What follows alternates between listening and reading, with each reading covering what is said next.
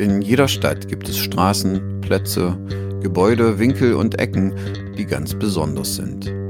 Viele dieser speziellen Orte findet man in den einschlägigen touristischen Hilfestellungen, aber einige nicht. In dieser Rubrik soll es um Orte in Halle gehen, die eine besondere Ausstrahlung besitzen.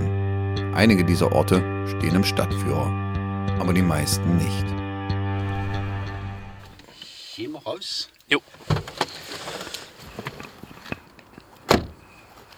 Also es ist schönstes Wetter für so einen Ausflug. Ja. Ähm, ich muss sagen, ich äh, muss mich erstmal orientieren, weil mein Bewegungsradius, der konzentriert sich so ein bisschen äh, so im Radius des Weges von mir zu Hause zu Radio Korax. Ähm, und Also hier bin, kommst du nie her. ja, hier komme ich nie her und ich bin auch noch nicht so lange in Halle. Vielleicht kannst du erstmal verorten, wo wir sind. Ja, rechts war die ehemalige Maschinenfabrik. Links war ebenfalls eine große Fabrik. Also das, was wir hier als Wohngebäude sehen, vier, fünfstöckig, hat es zu DDR-Zeiten nicht gegeben. Die Straße wurde begrenzt von großen Mauern, so zwei Meter hoch, und dahinter dann die Fabrikgebäude. Und wie, wie nennt sich das Viertel hier? Maschinenfabrik. Ich sehe hier gerade Ecke Turmstraße sind wir. So, und das ist die Mesebergstraße. Und du hast äh, eine Entdeckung gemacht in letzter, Ja. vor kurzem. Hier hat man sich entschlossen, den Urwald zu roden, der sich in den letzten 26 Jahren gebildet hat. Und dabei ist also der alte Gedenkstein wieder zutage getreten. Ja, hier an der Ecke Turmstraße, Mesebergstraße aufgestellt worden ist. Für irgendeine Sache vor vielen, etlichen Jahren. So, Bauzaun.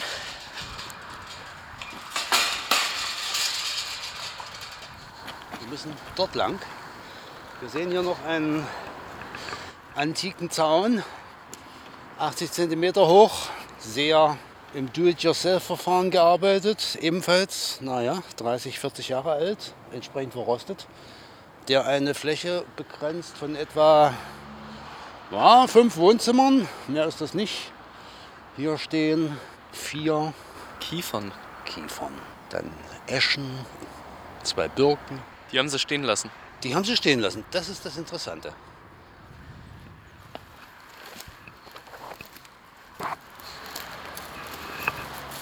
Bis vor wenigen Wochen hatten wir hier einen undurchdringlichen Dschungel aus Unterholz und Sträuchern und Brennnesseln und was es so alles gibt.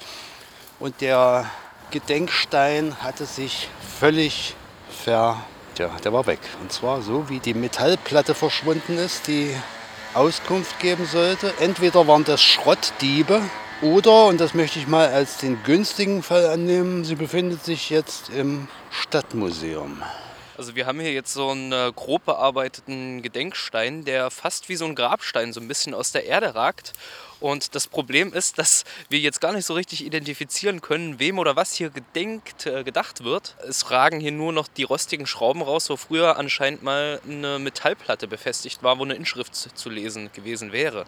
Denken wir mal, diese Metallplatte war etwa 5 Kilogramm schwer, vielleicht auch 10. Die ist ziemlich groß in der Fläche, A3, A2. Und ich würde sagen, dafür hat man vielleicht 3, 4, 5 Euro beim Schrotthandel gekriegt. So wenig nur. Dafür hat sich das gelohnt, hier diesen, diese Gedenktafel zu entfernen. Äh, Auf jeden Fall. Guck mal, für 5 Euro kriegst du eine Schachtel Zigaretten oder etliche Flaschen Bier. Das ist ein kleines Zubrot zumindest. Äh, hast du eine Ahnung, worum es ging hier bei diesem Gedenkstein? Äh, Es haben hier in den 20er Jahren Kämpfe stattgefunden und hier auf diesem Gebiet haben Menschen ihr Leben verloren. Also wenn ich jetzt an Kämpfe im Gebiet Halle denke, dann gibt es, glaube ich, zwei Möglichkeiten. Das eine wäre der Kapp-Putsch, wo Kapp sozusagen versucht hat, die Regierung der Weimarer Republik wegzuputschen. Und da haben sich äh, großflächig Arbeiter dagegen gewehrt. Das heißt, es gab Massenstreiks und Arbeiter sind in Bewaffnung gegangen unter Billigung der SPD-Regierung. Was gab es noch? Du hast noch was anzubieten? Naja, danach war ja das Problem, dass ähm, die Leute sozusagen nach dem Kapp-Putsch unter Waffen standen. Und das war natürlich für eine ordnungsgemäße sozialdemokratische Regierung ein Problem, wenn Arbeiter in Waffen waren. Und das war hier vor allen Dingen ein Gebiet, wo es großes Unruhepotenzial gab. Das heißt, es war der SPD-Regierung daran gelegen, die Waffen wieder einzusammeln und die Arbeiter zu entwaffnen. Das haben die sich nicht ohne weiteres gefallen lassen und es war im März 1921 dann so, dass äh, Ebert hier in diese Region Sicherheitspolizei geschickt hat und das haben die Arbeiter als Provokation wahrgenommen. Und die KPD und die KAPD, was eine Linksabspaltung von der KPD gewesen ist, die haben das als Gelegenheit genutzt, um zum Massenstreik aufzurufen und um bewaffnete Aktionen in Gang zu setzen. Und da gab es sehr heftige Kämpfe hier in der Region und das wurde dann später genannt Mitteldeutsche Märzkämpfe oder auch Mitteldeutsche Märzaktion. Wo hat die ganze Sache angefangen? Die hat 1918 angefangen mit dem verlorenen Ersten Weltkrieg. Die Männer, die aus dem Ersten Weltkrieg nach Hause kamen und nicht ernsthaft verletzt waren, die hatten alle ihre Waffen am Mann. Es hatte jeder einen Karabiner, es hatte jeder Munition. Die haben mit nach Hause gebracht Maschinengewehre, Handgranaten. Alles Möglichkeiten, um ihre Interessen durchzusetzen. Das war ein Problem. Ja, das war natürlich ein großer Konflikt, auch deswegen, weil ja die Novemberrevolution den Ersten Weltkrieg beendet hat. Und dadurch ist ja erstmal die SPD-Regierung an die Macht gekommen. Jetzt hat sich aber herausgestellt, na gut, die SPD, die hatte schon die Kriegskredite bewilligt, die hat den Ersten Weltkrieg mitgetragen. Dann ist sie ans Ruder gekommen und war auf einmal als sozialistische Regierung gegen Arbeiteraufstände. Und da kam es immer wieder zu Konflikten. So, und normalerweise kann man diese Konflikte äh, auf der Dialogebene lösen, indem man einfach miteinander redet. Beziehungsweise, wenn man erfahren muss, die Dialogebene funktioniert nicht mehr, weil zum Beispiel einer der Dialogpartner als Partner nicht, nicht anerkannt werden kann, aufgrund der Tatsache, dass er sich also vorher schon, äh, naja, vergriffen hat in der Wahl der Mittel dann wählt man die Möglichkeit, die einem die eigene Stärke verleiht. Und das waren in diesem Fall Waffen. Streik und Waffen. Streik in gewissem Maße. Die Waffe des Streiks wurde zunehmend stumpf, weil sie sich in dieser Zeit gründete auf die Tatsache, dass die Arbeiter die einzigen waren, die mit den Maschinen umgehen konnten und in der Lage waren, diese Maschinen totzulegen. Erst dann konnte man vernünftig streiken. Darauf hat sich aber die Gegenseite schnell einstellen können, indem sie das sogenannte Technische Hilfswerk gegründet hat. Offiziere, die ebenfalls aufgrund Ingenieurstudium und so weiter in der Lage waren, die Bedienung der Maschinen dann wieder in Gang zu bringen, ohne die streikenden Arbeiter. Und jetzt stehen wir hier an diesem Ort, reden so ein bisschen über die Möglichkeit, dass hier diesen mitteldeutschen Märzkämpfen gedacht werden konnte. Hast du irgendwie nähere Hinweise? Kanntest du diesen Gedenkstein schon vorher, oder? Er war zu DDR-Zeiten gut sichtbar. Hier standen, glaube ich, sogar kleine Bänke. Und diese ganze Fläche war durch ein Tor dort vorn zugänglich. Es war ein offizieller Gedenkort für Menschen, die an dieser Straßenkreuzung, an dieser Straßeneinmündung im Kampf gestorben sind. Und das ganze Thema Arbeiteraufstände war zu DDR-Zeiten, na sagen wir mal, es war ideologisch überfrachtet aber es wurde durchaus auch akzeptiert. Ja, und jetzt nach der DDR hat sich dann nicht mehr so richtig jemand darum gekümmert. Das geht so weit, dass jetzt hier die Gedenkplatte fehlt. Man hat versucht, das Gelände hier zu vermarkten. Es kam dann dank des segensreichen Wirkens der Treuhand dazu, dass hier Gelände verkauft wurde. Aber die entsprechenden juristischen Grundlagen waren wohl nicht gegeben, sodass es heute wohl immer noch irgendwie tja, nicht genutzt werden kann aufgrund möglicherweise ungeklärter Eigentumsfragen. Hier stand aber eben ein Betrieb, ein Betrieb, in dem produziert wurde, in dem Menschen Arbeit fanden. Dieser Betrieb ist in den Anfang der 90er Jahre abgerissen worden. Und was wir hier zum Beispiel noch sehen, sind die Reste einer ehemaligen Bahnanlage.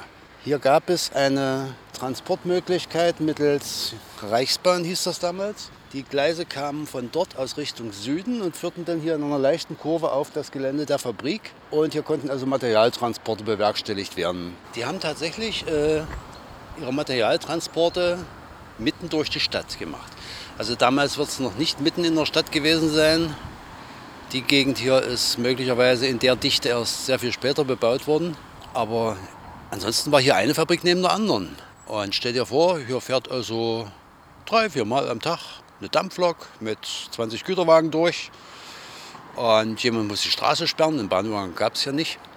Da kam dann jemand mit einer roten Flagge, stellte sich hin, die Autos hielten an, der Zug fuhr durch und dann durften die Autos weiterfahren. So, hier lang. Dann dort hinten über die nächste Straße. Ja, weil dort war ja die nächste Fabrik. Also hier war ganz schön was los. Auch das ist alles abgerissen worden und ja, was stehen geblieben ist, sind die Kiefern. Ich würde noch mal darauf zurückkommen, was hier passiert ist. Ich weiß nicht, ob du da Näheres weißt, wenn hier genau an dieser Straßenecke Menschen im mitteldeutschen Märzkampf gestorben sind. Weißt du, was da genauer passiert ist? Sagen wir so, ich mache mir eine Vorstellung davon. Diese Häuser, die wir hier sehen, Bauverein Kleinwohnungen, waren gerade erst gebaut. Ich würde sagen, also mein, ich wohne dort und weiter hinten, das ist Baujahr 1910. Dort wohnten sogenannte kleine Beamte. Es wird also diesen Hauskomplex schon gegeben haben. Es gab auf jeden Fall das Fabrikgelände. Dort eine weitere Fabrik, wo wir jetzt hier diese lustigen Einfamilienhäuser vom Wohnen auf der Stange sehen. Und es gab hier genau gegenüber ebenfalls eine Fabrik. Auch dort ist alles abgerissen worden und dort stehen also heute fünfstöckige Wohnhäuser im Stil von sozialem Wohnungsbau. So, jetzt stellen wir uns die Situation vor. Eine relativ belebte Ausfallstraße aus der Stadtmitte Richtung Süden durch Fabrikgebäude und ja, Vielleicht wollten sie nach Amdorf. Und hier kann theoretisch von irgendwoher die Polizei gekommen sein. Ebenfalls bewaffnet mit ja, bis zur leichten Artillerie vielleicht. Und äh, man hat tatsächlich einfach aufeinander geschossen, sobald man sich gesehen hat. Und dabei sind Leute gestorben und an dieser Stelle. Wir müssen wissen, die Arbeiter waren auf jeden Fall bewaffnet mit Karabinern und Handgranaten. Sie werden in jedem Fall leichte Maschinengewehre eingesetzt haben. Und die Sicherheitspolizei war ihnen in der Ausrüstung ganz sicher ebenbürtig. Und man, also wenn ich als Arbeiter weiß, mein Streik hat nicht funktioniert, aber ich habe noch was zu schießen, dann überlege ich nicht lange. Ich glaube, es stände mal an zu recherchieren, wo jetzt diese Metallplatte gelandet ist. Vielleicht kann man da mal irgendwie beim Denkmalamt oder so sich erkundigen. Ja, die Stadt sollte es eigentlich wissen irgendjemand in dieser kommunalen Behörde müsste da noch hinterherkommen. Andererseits stelle ich mir vor, ein Schrotthändler, dem das angeboten wird, der schmeißt das nicht weg, sondern stellt es hinten in den Schuppen und hebt es gut auf. Vielleicht wird es dann nochmal begehrt. Wollen wir noch mal ein bisschen hier übers Gelände laufen?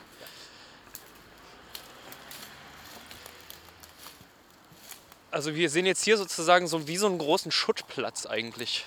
Das war, da stand die Fabrik früher. Hier stand äh, die Maschinenfabrik Halle, soweit ich mich erinnere.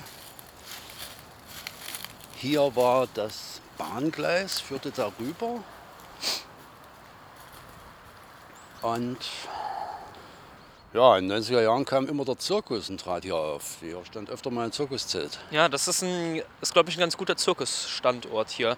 Aber ich muss sagen, das wirkt hier alles recht trist. Also schön ist es nicht, wobei man natürlich vielleicht auch sagen muss, dass so Industriegebiete auch nie sonderlich schön gewesen sind vielleicht.